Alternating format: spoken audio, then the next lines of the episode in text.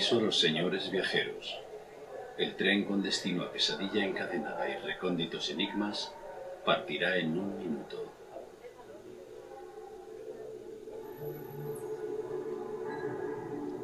En lo más profundo del sur americano, rodeado de árboles centenarios, se encontraba la localidad de Rock.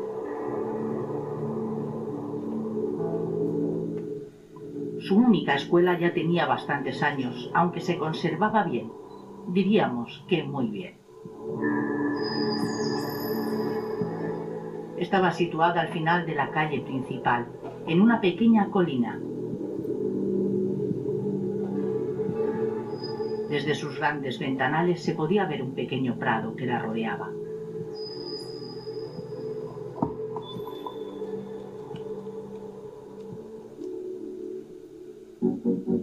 Bueno,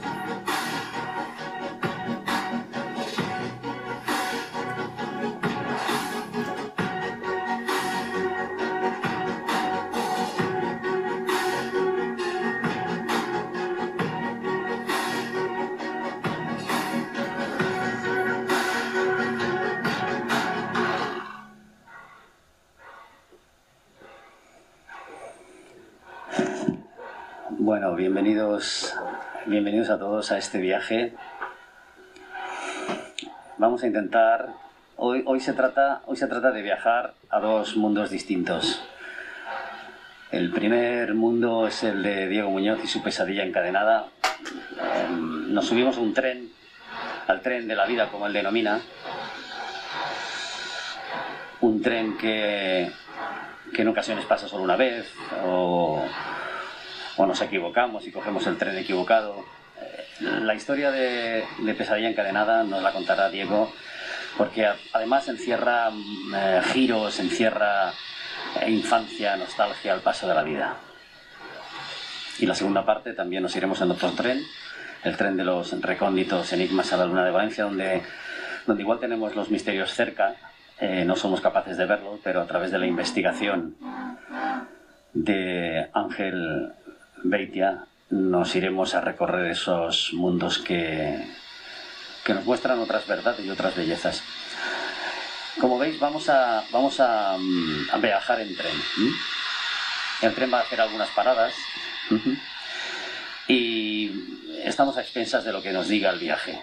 Igual en algún momento determinado necesitamos escuchar alguna frase o ver alguna imagen o, o recordar algo. Y por lo tanto, hasta que eso llega, vamos a empezar nuestro, nuestro viaje particular. ¿Y con quién? Pues vamos a empezarlo con, con Diego Muñoz y su pesadilla encadenada. Un aplauso a Diego. Gracias.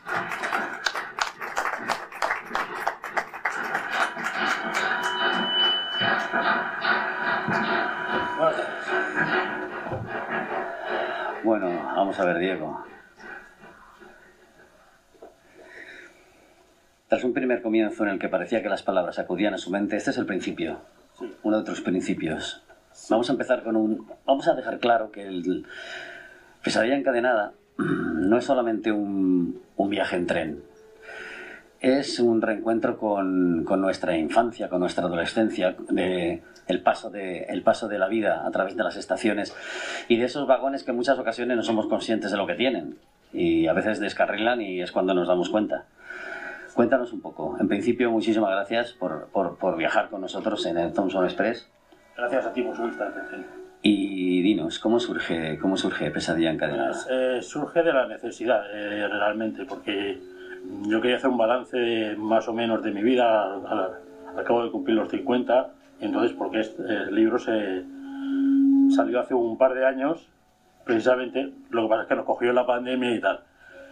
Entonces eh, yo acababa de cumplir los 50 y quería hacer un repaso y sí que muchos años antes eh, se me ocurrió yendo en metro la paradoja de que cada, cada, cada parada de metro podría ser una etapa de la vida. Y con todas estas ideas me surgió el hacer una novela que hablara de eso, del, paso del tiempo. Sí, pero lo bueno de tu historia, de tu libro, es que encierra microhistorias dentro. Su libro está lleno de historias dentro de la historia. Es decir, en un momento determinado, en una parada, en un, en un recorrido determinado, de pronto aparece alguien o aparecen algunos personajes que van a seguir ilustrando la historia. Y al mismo tiempo van a seguir ilustrándola y nos van a ir alimentando ese paso del tiempo. ¿Por qué has metido historias dentro de, la propia historia? ¿Qué has querido decir? Sí, es como es, quería ah, hacer algo novedoso, algo nuevo. Entonces se me ocurrió, lo, tenía en mente lo de las muñequitas estas, las matriuscas, que, que cada una contiene otra dentro y otra dentro. Entonces quería hacer como un puzzle, quería hacer eso digo, pues voy a contar. ¿Y, cómo lo puedo contar para que pase, para que se hable del, tiempo? Digo, pues nada, pues vamos a, contar historias que estén enmarcadas en las distintas etapas de la vida. Y, pues, de ahí fue... La historia, el libro suyo comienza con historias narradas por niños. Sí. Empieza en la infancia y a partir de ahí eh, las típicas historias estas que se reúnen para contarse historias de terror. Pero también lo digamos, lo curioso, lo entretenido del, del libro, aparte de esos, de esos personajes, son los giros lo que no esperas, ¿no? Y luego la lectura, la narrativa del libro de Diego es una narrativa fácil. Yo tengo también que decir que, que ha, intentado em, poner todas las historias dentro como si fuese un cóctel y ha ido dándole forma a cada uno de los personajes, a cada una de las historias, a cada una de las partes. El tren de la vida. Mm, también existe la paradoja en, esta historia acerca de si hemos cogido el tren correcto. ¿Nos hacemos esa pregunta? Claro, sí, sí, porque al final es una, una cosa que, siempre se me pasa por, la cabeza, ¿no? Es la, típica pregunta. ¿Qué hubiera pasado si en vez de coger el camino de la derecha hubiéramos cogido el de la izquierda? ¿Habríamos tenido las mismas, los mismos contactos? ¿Esos contactos al final el destino hubiera hecho que hubiéramos llegado al mismo sitio, pero por distinto camino, o no, o nos hubiera llevado a otro. Eso, esa pregunta igual no la hemos hecho algunos de nosotros, ¿no? ¿Qué hubiera pasado si hubiéramos cogido determinado tren o si hubiéramos bajado en determinada parada? ¿Por qué pesadilla? ¿Por qué eh, encadenas una historia dentro de otra, pero por qué el término pesadilla? El término pesadilla porque las historias son, son de fantástica, entre el fantástico y el miedo. Entonces, de ahí el nombre de la pesadilla. Y algún momento determinado del libro, imagino, como todos los autores, incluso en los propios libros de investigación, creo que estamos parando. Me parece que estamos parando. Sí. Y si estamos parando, eh, para que no nos moleste, haremos las cortinas y no sé, no sé qué saldrá. Eh, hay parte de ti en el libro, imagino, ¿no? Sí, hay, bueno, hay algo de tu infancia, hay algo de tu nostalgia. Yo creo que cualquier artista, cualquier autor, cualquier persona siempre que realiza algo deja una impronta del mismo. Entonces, claro, hay cosas, cosas mías, de hecho, hay cosas que me han sucedido realmente, lógicamente, adornadas y, y muy fantaseadas y tal, pero el germen de la historia eh, son cosas que sí que me han pasado. ¿Cómo que? ¿Puedes contar? Pues sí, por ejemplo, el, ahorcamiento de un perro, cuando éramos unos críos, yo recuerdo que, que teníamos dos perros y un compañero pues le dio por, por ahorcarlo. Luego no, nos impresionamos porque, claro, eres un crío, tienes 7, 8 años y lo haces pero no lo haces bien. Luego te lo, lo ves al, al, animal que se ha soltado y la impresión cuando eres, cuando eres pequeño sobre todo. Estoy hablando de, de 7 años, ahora tengo 52, pues esos 7 años que no son los de ahora. Entonces, claro, te impresiona. Otra de las características del libro de Pesadilla Encadenada es esa estructura, eh, aparte de la historia dentro de la historia, es esa estructura en la que mm, de una forma sutil, eh, todas, eh, en todos los capítulos siempre hay una frase, alguna cita, alguna reflexión del propio autor que nos traslada a ese momento de, de, la historia, ¿no? al momento de la infancia o al momento de la adolescencia. Y también hay otra parte curiosa y es que los personajes, cómo están hilvanados y cómo intentas darle un giro al final de la historia. Sí, sí, porque siempre me gusta hacer algo distinto, eh, no ir al, al final o a ese mm, fácil, no, en todo lo que, lo que yo he hecho, incluso en el corto que luego pasaremos y tal, quiero mm, dar algo distinto, una improvisación, algo que sorprenda al, lector. Sí, porque después de la entrevista pasaremos eh, un corto de, del propio autor que tiene el mismo título, Pesadilla encadenada. A mí me gustaría, antes de continuar, que hiciéramos una pequeña reflexión acerca de lo que significa el tren de la vida. Mm, en este libro, que parece que es un libro de ficción, incluso tiene ciertos eh, condimentos de terror. Las historias están enlazadas con un hilo terrorífico. Los niños, cuando empiezan a contar las historias, cuentan viejas historias y viejas leyendas. Pero yo querría eh, hacer un, inciso en el, en el, significado que has dado tú, sobre todo porque, em, como he comentado al principio, los vagones que vamos acumulando en la vida, que son esas historias que cuentas tú, eh, los personajes que, pueblan esta, novela, cada uno puede formar perfectamente un, vagón propio en el que no son del todo conscientes de lo que están haciendo y se dan cuenta después porque ocurre una serie de circunstancias. Es decir, necesitan descarrilar o necesitan chocarse para descubrir que tienen X cargas en lugar de irse a una vía de servicio y pararse y observar lo que hay detrás en cada uno de los vagones. Porque tú en ningún momento hay un ritmo trepidante y tú en ningún momento haces que los personajes se detengan, sino los les, eh, les induces a una sucesión, una pesadilla constante de acción. Sí, sí, sí, sí, sí, porque no sé, es mi manera de escribir. Yo se me ocurren las cosas a borbotones y, y, lo plasmo así. Y podrían ser historias independientes totalmente. O sea, las historias que hay dentro del libro podrían ser historias independientes, podrían formar parte de una novela independiente. Sí, por supuesto, sí. Sí, sí, tú las alargas y tal, podrían formar otra historia. Pero yo siempre he sido de la, de la opinión de que mm, no hay que rellenar por rellenar, sino que, bueno, si con una historia te da para 50 minutos, eh, hablando por ejemplo del cine, si te da para 50 minutos, ¿para qué alargarlo más? Aquí eh, el ejemplo es si con 80 páginas, 90 páginas que tiene el libro, unas 70, sí, alrededor de 80 páginas, tiene bastante, ¿para qué vas a hacer 600? Luego hay otra, otra cosa que me gustaría recalcar y es la atmósfera, esa atmósfera que se crea cuando se juntan varias personas y se cuentan historias.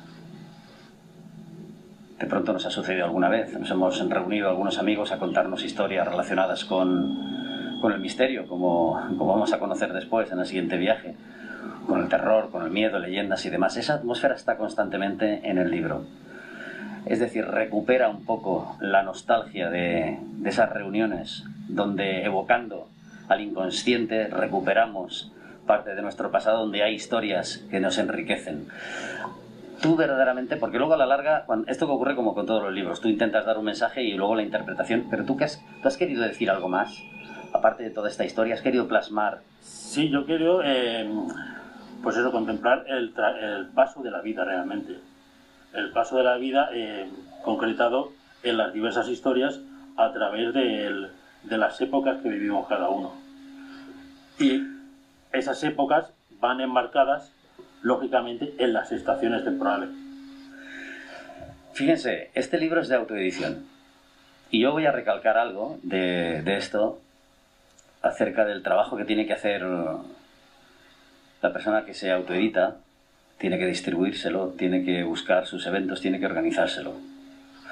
Hay eventos eh, de los que eh, se unen editoriales independientes y personas creativas para mover, para darse ánimos y darse apoyo, pero esto habría que estudiarlo más. Esto habría que, cuando se habla de cultura, sobre todo los, los señores que hablan de cultura y que mueven tanta cultura y que a lo mejor son cuatro y, y bueno, y los estamentos que hay, pues hablan de cultura y a la hora de, de mover la cultura real, la cultura de base, esa que, esa que parece que si no, si no se da a conocer no existe y puede ser tan buena o igual de buena que muchas de las consagradas, pues se lo tiene que currar muchísimo más, muchísimo más. Y es la historia de siempre, porque tú te tienes que hacer tu propio trabajo, Sí, claro. distribuir, buscar medios Sí, sí, y demás. Si no tienes distribuidora, pues aguantas.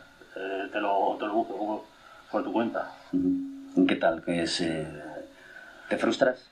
Hombre, pues al final ll- llegas a, hay momentos en los que llegas a frustrarte. De hecho, eh, hay, no sé si volveré a sacar otro o no, porque me está dando tantos problemas que hay veces que dices, bueno, pues sí escribo, pero ya escribiré para, para mí y ya lo, lo de sacar, porque, porque fíjate que es un poco frustrante. Dices, yo escribo para mí. Sí, sí. Te- eh, escribes, porque yo a la hora de, de ponerme a escribir, lo hago porque me siento bien. Ujú.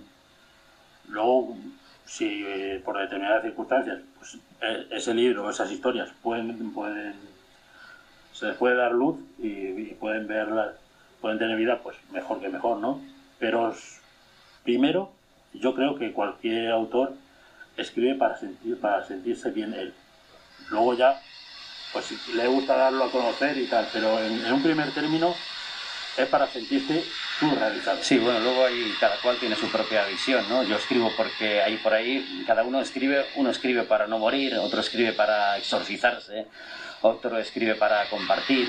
En este caso, creo que nos vamos a poner en marcha y estamos llegando a la parte final de este primer viaje. Entró en la cafetería, que aunque no era muy grande en ese momento lo parecía, ya que había muy pocos clientes. Tan solo un joven de aspecto ojeroso y cansado que parecía no haber pasado por casa después de una noche de marcha continua. Una pareja de novios entre arrumacos y caricias se comían a besos, y una familia con dos niños pequeños la mar de revoltosos que no paraban quietos ni un momento. Foster pidió un café con leche y unas tostadas, y acercándose a una de las mesas se sentó frente a una cristalera. Su mirada viajaba del fiestero a los novios y de estos a la familia, mientras se preguntaba qué sentido tiene la vida. No somos sino pasajeros de un destino incierto que viajan en el tren de la existencia, aquel que para en todas las estaciones hasta concluir en la que no tiene retorno. Eso es un fragmento de, su libro. Como digo, siempre en todos los capítulos hay alguna reflexión y luego cada cual evidentemente pues puede hacer la, la que considere, pero el paso del tiempo refleja eh, esta pesadilla encadenada, el paso del tiempo, las edades de nuestras vidas y, y aspectos que quedan dormidos y que se recuperan a veces recuperando un poco la infancia. ¿Cómo es Foster? ¿Eres tú? Eh, no, Foster no soy yo. Eh, yo sería más bien, el, por así decirlo, el tío de Foster, que aparece, que es un personaje ausente, que aparece a través de unos unos, unos escritos que, que tiene pintados en las paredes, pero que, porque es, es un poeta frustrado y tal, yo sería más ese, ese personaje. Y otro aspecto también del libro es el placer de viajar en tren. La sensación de viajar en tren, en, con- en en compañía o solo, disfrutando de, de la atmósfera, esa, esa sensación de recorrer universos eh, perdidos, escondidos, o, o reencontrarse con uno mismo, ¿no? tener ese tiempo, esa también, esa atmósfera se, se respira en las historias de esta pesadilla encadenada. Estamos llegando al final de este viaje y has dicho que te estás planteando escribir o no seguir escribiendo. Yo no me lo creo. Hombre, vamos a ver, es- escribir siempre escribes, aunque sea para, para- aunque sea para uno mismo, pero siempre, siempre estás escribiendo. De hecho, tengo una historia ahí a la cual le estoy dando, le estoy dando ya forma. Tengo la- el final, lo tengo ya contemplado. Ahora falta el, el relleno y tal, que también lo tengo más o menos claro. Y pues a- alrededor de 60-70 páginas escritas ya. Y, pero, pero voy con paciencia, con poquito a poco. Porque, claro, es tan difícil luego sacarlo que, que no sabes si, si lo sacarás. No. Porque Diego, aparte, también ha escrito poesía. Empezaste, Sí. empezaste escribiendo poesía, ¿no? Sí, sí, eh, empecé escribiendo, empecé escribiendo eh, prosa, prosa poética. Que luego estudié con con Ricardo Llopesa, ya fallecido. Un- Fíjate, te voy a interrumpir, la frase que aparece ahí. La verdad se esconde en los lugares más ocultos de la mente. Eso se plasma constantemente en, en la historia. La verdad de todos los personajes. La verdad de, de nuestras propias vidas. ¿Por qué has querido recalcar esa frase que aparece de forma rotunda? Pues es porque creo, creo que es cierta. Creo que al final todos tenemos una verdad oculta.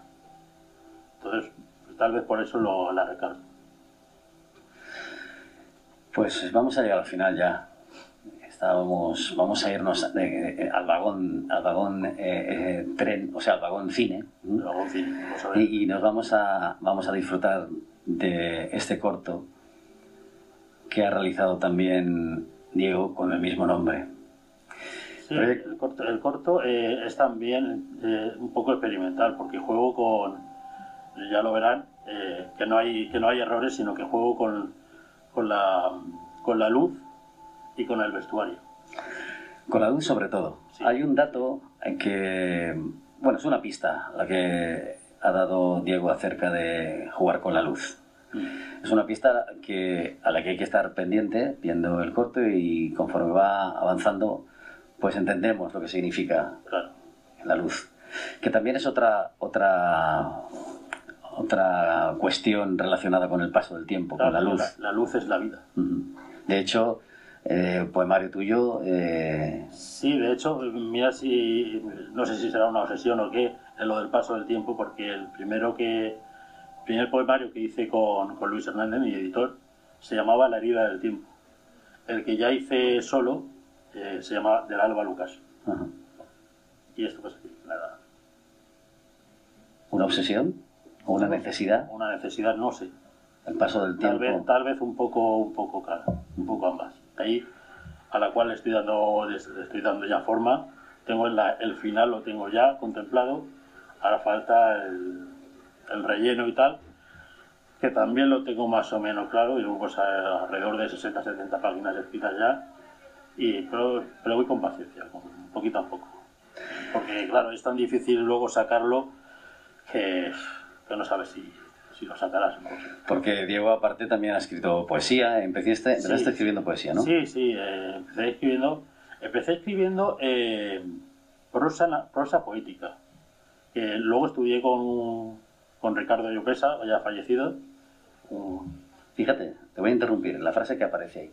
La verdad se esconde en los lugares más ocultos de la mente. sí, Eso se plasma constantemente en, en la historia. La verdad de todos los personajes. La verdad de, de nuestras propias vidas. ¿Por qué has querido recalcar esa frase que aparece de forma rotunda? Pues es porque creo, creo que es cierta. Creo que al final todos tenemos una verdad oculta. Entonces, pues, tal vez por eso lo, la recalco. Pues vamos a llegar al final ya. Estábamos, vamos a irnos eh, al vagón, al vagón eh, eh, tren, o sea, al vagón cine. Y, y nos vamos a, vamos a disfrutar de este corto que ha realizado también Diego con el mismo nombre. Sí, el corto, el corto, es también un poco experimental porque juego con, ya lo verán, que, no hay, que no hay errores, sino que juego con, con, la, con la luz y con el vestuario. Con la luz sobre todo. Sí. Hay un dato que, bueno, es una pista la que ha dado Diego acerca de jugar con la luz. Es una pista que, a la que hay que estar pendiente viendo el corto y conforme va avanzando, pues entendemos lo que significa Claro. la luz. Que también es otra, otra, otra cuestión relacionada con el paso del tiempo, con la Claro, luz. La, la luz es la vida. De hecho, eh, poemario tuyo, eh, Sí, de hecho, mira si, no sé si será una obsesión o qué, en lo del paso del tiempo, porque el primero que, primer poemario que hice con, con Luis Hernández, mi editor, se llamaba La herida del tiempo. El que ya hice solo eh, se llama Del Alba Lucas. ajá, Y esto pues aquí, nada, una obsesión o una necesidad, una necesidad, no sé. el paso del Tal tiempo. vez, tal vez un poco, un poco cada, un poco ambas. Y en tus próximas obras,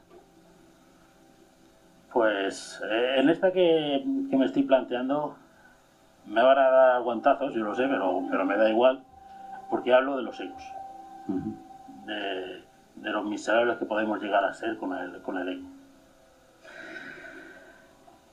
Y un apunte más antes de finalizar.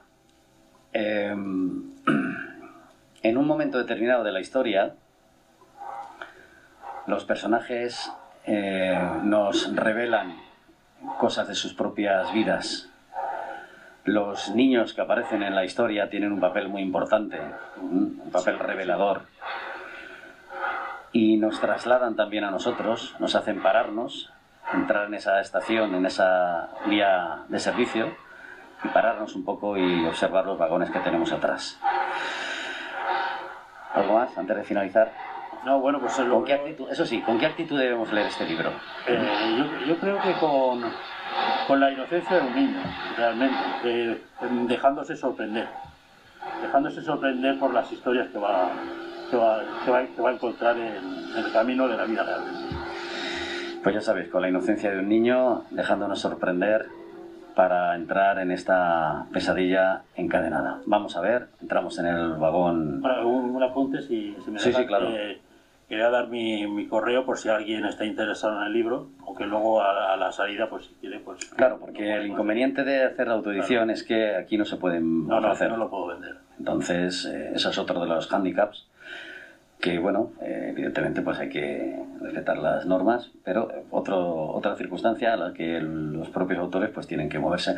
De hecho, eh, con el tiempo, para el año próximo queremos contar también con, en, en nuestros programas con, con editoriales eh, de este en fin, auto que se autoeditan, eh, pequeñas editoriales, para mover un poco el cotarro y ver hasta qué punto todo esto se puede ir un poquito más allá. Así que vamos a entrar en el corto y, y recordar, nos espera la segunda parte en Recónditos Enigmas a la una de Valencia con Ángel 20. Así que vamos a despedir a, a Diego y vamos a ver el corto. Venga, muchas gracias.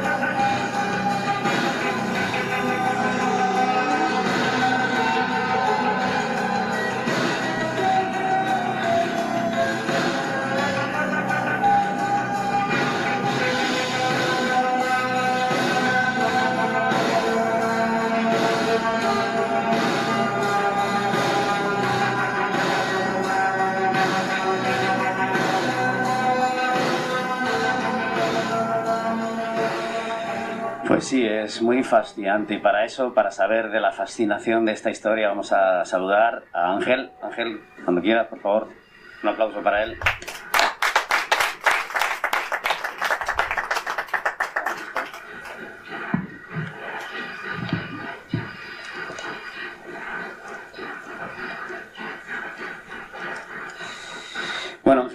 En principio, muchísimas gracias por estar con nosotros aquí en, en este viaje. Vas a ver que el viaje en el tren contigo va a ser distinto. No vamos a recorrer los mismos lugares. En mi infancia, me acercaba sigilosamente, descalzo y en pijama, para observar a través de una pequeña rendija de la puerta del salón, ligeramente entreabierta, cuando apagaban las luces de casa menos el electrodoméstico que dominaba el hogar, la televisión, lo que facilitaba la proyección de unas sombras extrañas en mi casa. Comenzaba mi carrera en busca de misterios, de enigmas, de fenómenos extraños. Eh, Como decía, como os he comentado al principio, eh, estamos a expensas de lo que ocurra en el viaje, de lo que ocurra en el, en, en- en el tren. Y el, el tren eh, de Ángel va a ser distinto. No vamos a hacer los mismos recorridos.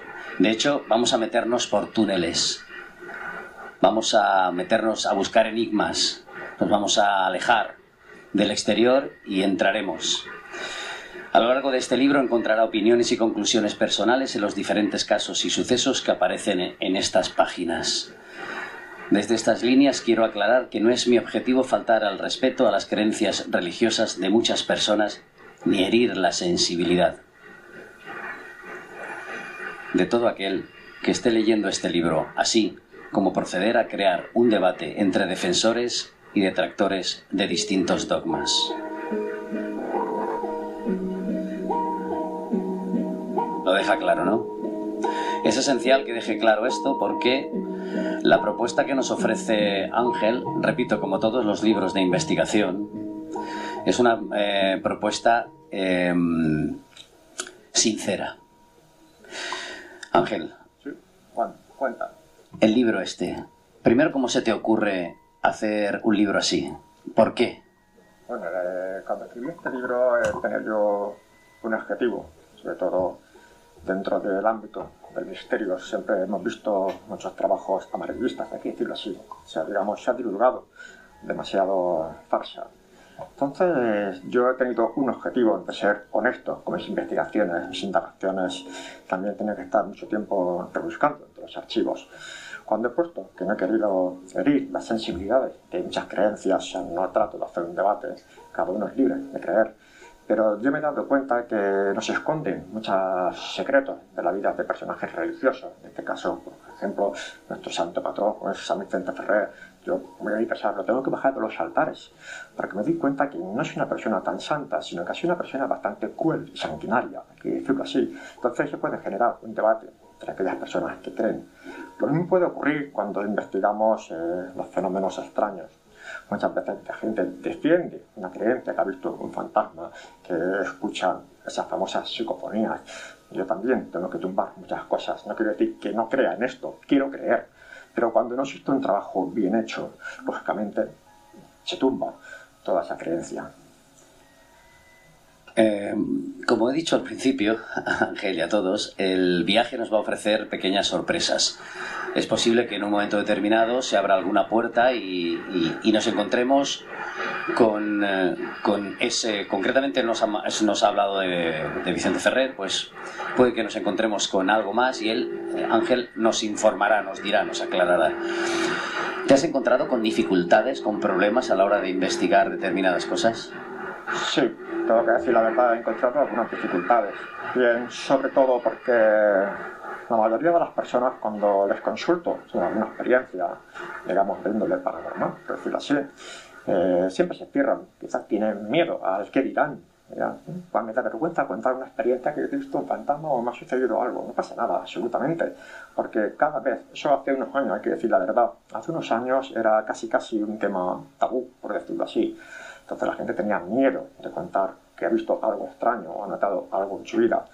Sin embargo, ahora en estos últimos años me estoy dando cuenta que cada vez salen personas con un ámbito cultural, unos conocimientos culturales muy altos. Veces Son policías, son abogados, son médicos que han perdido el miedo de contar sus experiencias. Por ejemplo, conozco un médico que ha podido contar sus experiencias con personas que han estado eh, prácticamente muertas, han vuelto a la vida o también abogados que han estado investigando algunos casos realmente como casos de criminología, que precisamente en el libro del mundo del crimen, encuentran casos realmente insóltos en el cual han culpado a una persona que ha sido inocente, se encuentran otras pistas.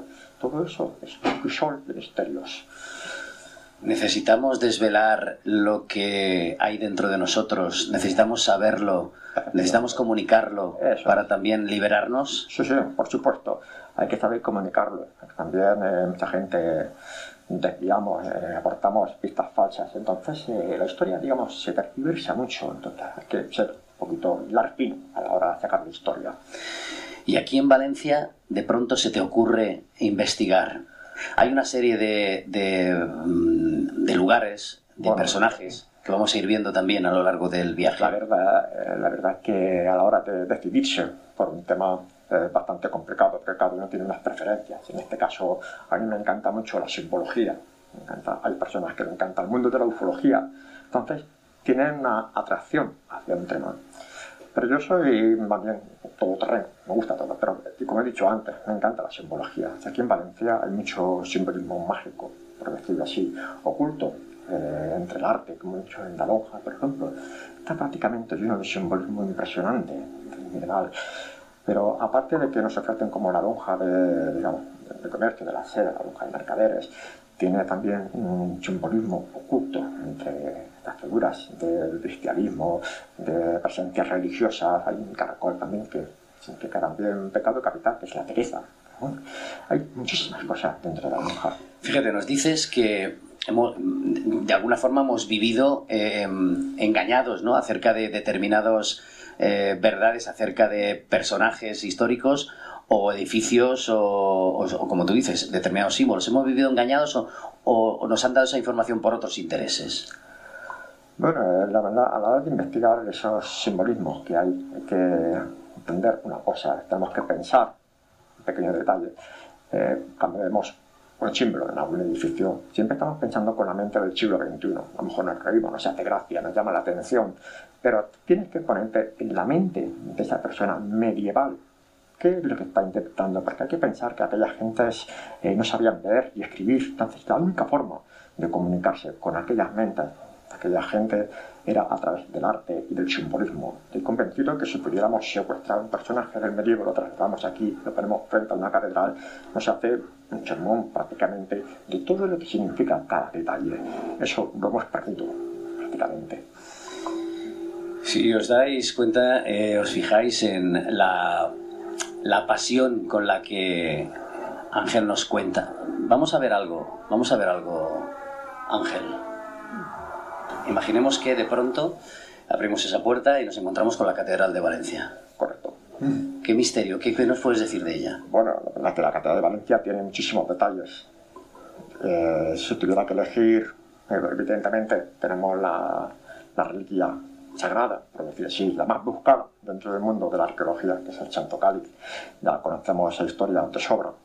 A pesar de ello, eh, sigo pensando que hay una especie de equilibrio entre, entre, digamos, creyentes y no creyentes en la autenticidad del Santo Cáliz. Yo soy neutral. Hay cosas que me convencen de que puede ser el auténtico, pero también detallitos que la balanza se vuelve a equilibrar. Por lo tanto, Santo Cáliz vamos a dejarlo tal como está, cada uno que crea en ese dogma de fe. Sin embargo, eh, hay detalles en la catedral, eh, especialmente las, las, fachadas también, podemos encontrar una especie de garra, parece que es una garra, sin, sin acabar, una puerta de los apóstoles también.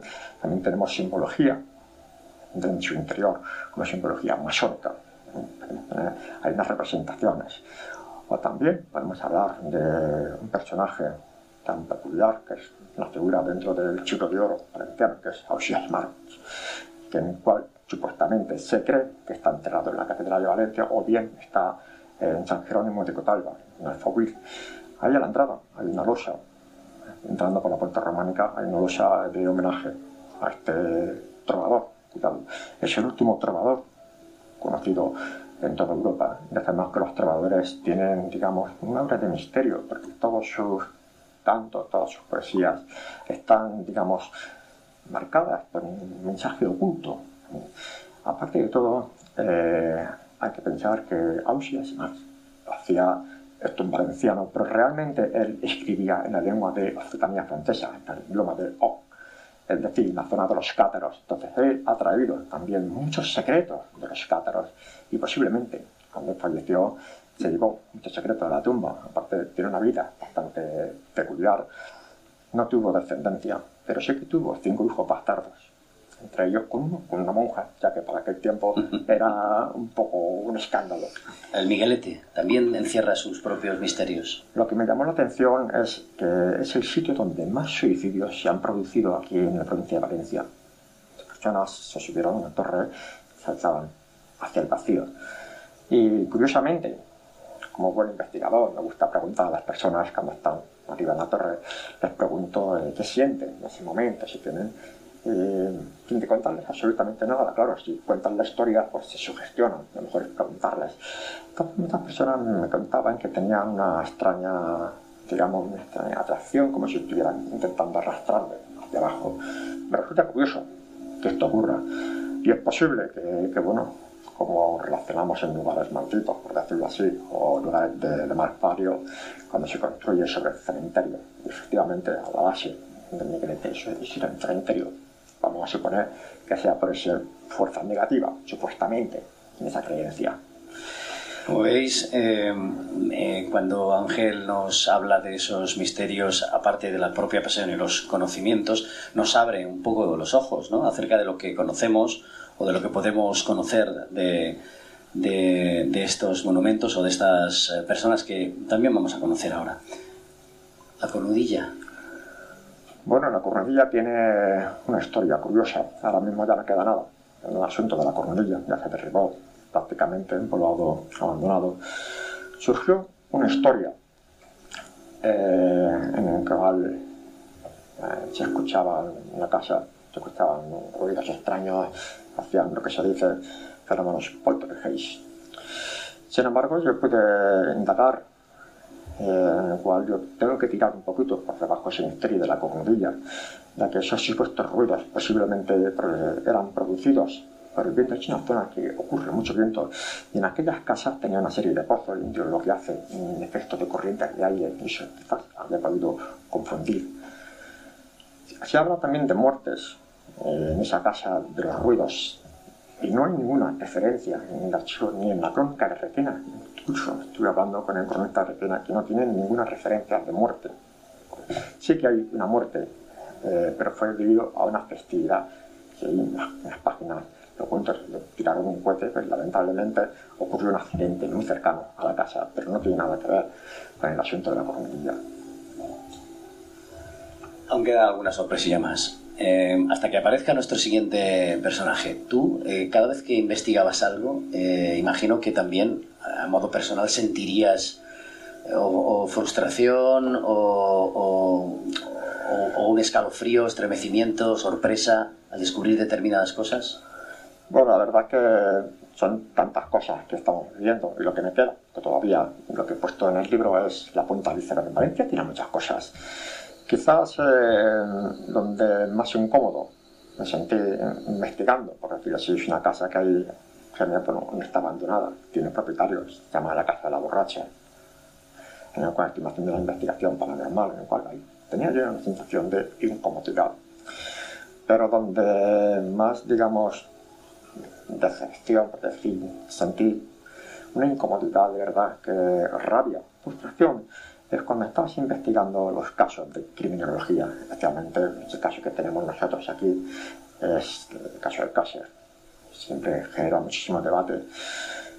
Te encuentras también tantos obstáculos para investigar, te encuentras tantas pistas falsas, tantas, digamos, eh, noticias que no cuadran con lo que estás investigando. No encuentras, no encuentras, digamos, testimonios fiables, porque todos te mienten, todos inventan historias y eso hace que la historia del caso de Casas, digamos, sea un puzzle con las piezas mal encajadas. Entonces no acabas por terminar este caso. Va a ser muy difícil cerrarlo, desde mi punto de vista. Nos has hablado al principio un poco de Vicente Ferrer, lo tenemos aquí. Si quieres añadir algún dato más. Pero no digas del todo, eh, no digas mucho más, porque el que quiera que, lo, que lo lea a través del libro. Un dato que, que pueda servir un poco para abrir las ganas. Bueno, pues eh, vamos a ver qué podemos contar de muchas cosas. En este caso eh, hay un tema que, como he dicho antes, de San Vicente, hablando de San Vicente, ahora que tenemos las imágenes aquí, me acordaba yo, en el cual San Vicente, como he dicho yo, tengo que bajar de los altares por esa crueldad que tenía. Era un hombre que luchaba constantemente contra el mundo de la brujería. Hace poco, un compañero nuestro estuvo hablando aquí de brujas.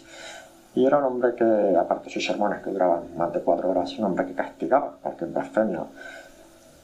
Y supuso también un trauma también para muchas personas cuando tenían que recurrir al médico para sanarse.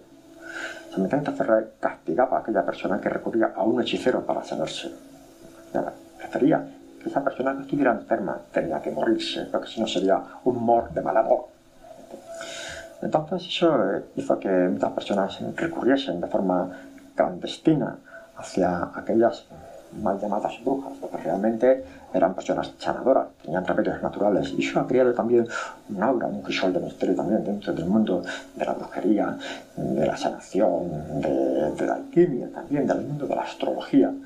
Y muchas personas también estaban buscando el poder, estaban buscando libros prohibidos. Este caso, tenemos un caso muy importante, muy bonito dentro del libro, que hablaban de un supuesto nigromante religioso Fray Francisco Montañana, era, curiosamente era el presbítero de la iglesia San Juan del Mercado, en el cual estuvo, vamos, a punto de ser condenado en la vida, tuvo que pasar por cuatro procesos de la Inquisición por haber robado uno de los libros más buscados, se llama Las clavículas de Salomón. Vamos a terminar con la lonja. Eh, tú has, en la introducción creo que ha aparecido una frase porque hablas muy bien de la lonja, porque te parece algo más, eh, mm. algo que, que, igual, pues, sobre todo, igual que desconocemos nosotros, ¿no? De la lonja. Realmente investigando un poquito la lonja, eh, esa simbología, esa posición que tiene, eh, me llamó la atención cómo empezó esa atracción que tuve yo por la lonja, cuando yo dije que la lonja era una especie de logia masónica. Me di cuenta en detalle cuando falleció Blas se trasladaron los restos de las Ibáñez, se habían trasladado aquí a Valencia para hacer su funeral y curiosamente no se decidió en ninguna iglesia, en ningún palacio especial de nada, sino que lo hicieron en la lonja. Entonces, ¿pero por qué la lonja? Claro, Ibáñez era masón, entonces empecé a observar si la lonja tenía alguna referencia masónica. Y sí, sí que la hay. Hasta hace poco, hace unos 4 o 5 años, se hizo una de las reuniones masónicas más importantes de España, de grados 33, se hizo precisamente en la lonja, o sea que su elección no fue casual. Entonces yo empecé a indagar dentro de esa simbología que tiene, y sí, sí que hay marcas de simbología masónica. Tenemos, podemos ver, una de las fachadas que da a la iglesia de San Juan del Mercado, tenemos unos logros, la serpiente que se muerde la cola, es una fachada serpiente mordiendo, y también una de las torres también vais a ver como una serpiente rodea y muerde la misma cola. Es un símbolo de masonería, es un ciclo de vida, es principio y fin. Muy interesante. Pues sí, como veis, todo lo que nos ofrece o lo que nos está diciendo Ángel hasta ahora es interesante y necesario también porque eh, si descubrimos determinados enigmas que hasta ahora habían dado forma a nuestra existencia o a nuestra cultura o a nuestros principios, pues igual otra novedad. El asunto histórico más curioso del país. ¿Qué crimen ha sido el que más nos ha marcado? Y exorcismos, milagros, Todo esto también lo pones en tu libro, ¿no? ¿Qué crímenes en España? Aunque ya no solamente te centras en Valencia. Bueno, eh, cuando hice esa serie de preguntas en el libro, para explicarlo un poquito mejor, como hemos visto, esa fue una forma de, introducirnos cuando estamos haciendo una lista. Pensaba, vamos a hacer cuáles son las historias más importantes que tenemos en España. Y así a bote pronto no aparece nada de Valencia. como que no, Valencia tiene muchas cosas que descubrir, mucho, de milagros, hay muchos milagros realmente curiosos, tenemos una beata, eh, no solo en Valencia capital, porque el libro también habla de muchos pueblos, de alrededor de muchos personajes ajenos a la ciudad de Valencia. Tenemos una beata en también tiene una vida realmente maravillosa y peculiar, llena de milagros, de sucesos, pero también investigo desde el punto de vista eh, digamos, alejado de la creencia religiosa, porque hay que tener en cuenta que las biografías de los santos y santas las escriben religiosos. Entonces hay que separar un poquito algunos milagros. También eh, empezamos a mirar otros casos que tenemos aquí en Valencia, hablamos también de exorcismo, bueno, aquí en Valencia no tenemos exorcismo, sí, tenemos un exorcismo. No conocido, no conocido, no hemos conocido realmente, ha costado realmente encontrar estos archivos para poder plasmarlos en un libro, que es un exorcismo que se hizo a una monja llamada Sor la Montaner. Curiosamente, eh, en la información que yo dispongo, que es muy pobre, pero falta un trocito que está quedado en blanco, por decirlo así, falta completarlo, parece que hay una parte que son casi casi muy parecidas a la película del exorcista, salvando la distancia. A mí me sorprendió. Y realmente no se puede sacar mucha conclusión porque faltan datos y yo creo que parte de los datos está en el actual convento de la actualidad, que realmente es de clausura, o sea, un poquito complicado acceder. Bueno, yo es que cada vez que nos habla y nos dice pues, determinadas eh, cuestiones de lugares, eh, misterios que hay por ahí escondidos, me entran ganas de investigar o, de, descubrir o de compartir, sobre todo de compartir también, como está ocurriendo ahora. Como veis, el libro de Ángel es muy completo, em, nos, nos, desnuda también a nosotros y nos pone ante determinadas verdades acerca de, de los misterios de Valencia y como bien dice, pues hay bastantes. Estamos llegando al final y como veis este viaje eh, ha resultado mm, pues prometedor sobre todo para descubrirnos.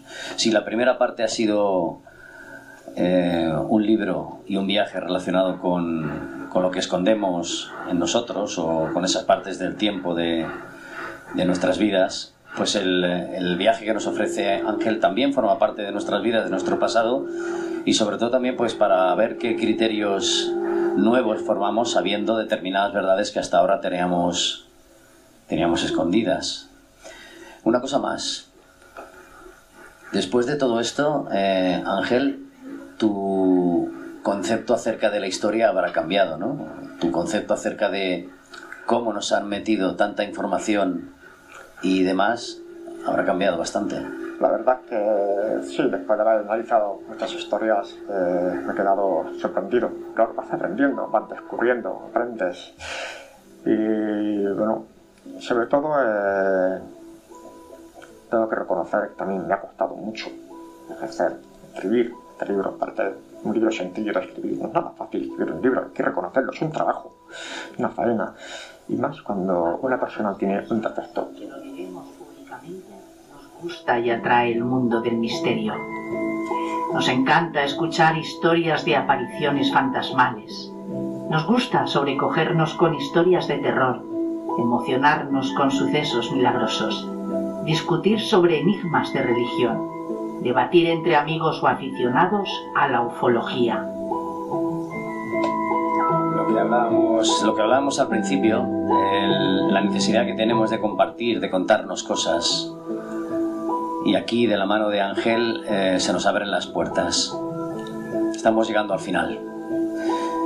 Las respuestas solo las tiene el lector o lectora que su opinión es soberana, no importa qué tipo de respuesta puede ofrecer.